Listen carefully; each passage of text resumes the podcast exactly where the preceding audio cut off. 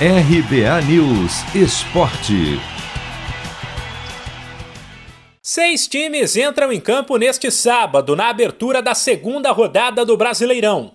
A bola começa a rolar às sete da noite no horário de Brasília, em Goiás, onde o embalado Atlético Goianiense, após duas vitórias contra o Corinthians, recebe um São Paulo pressionado, depois do vexame contra o 4 de julho, pela Copa do Brasil. Os outros dois jogos do sábado começam às nove da noite e também terão paulistas em campo. O Santos, que perdeu feio na estreia para o Bahia, recebe o Ceará, enquanto o Bahia visita o Red Bull Bragantino.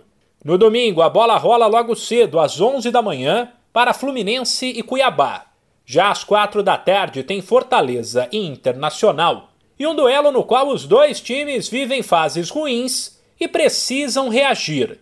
O América, que não marca um único gol há quatro jogos, recebe o Corinthians, que vem de eliminação no Paulistão Sicredi e na Sul-Americana, troca de treinador, derrota na estreia no Brasileirão e derrota na Copa do Brasil.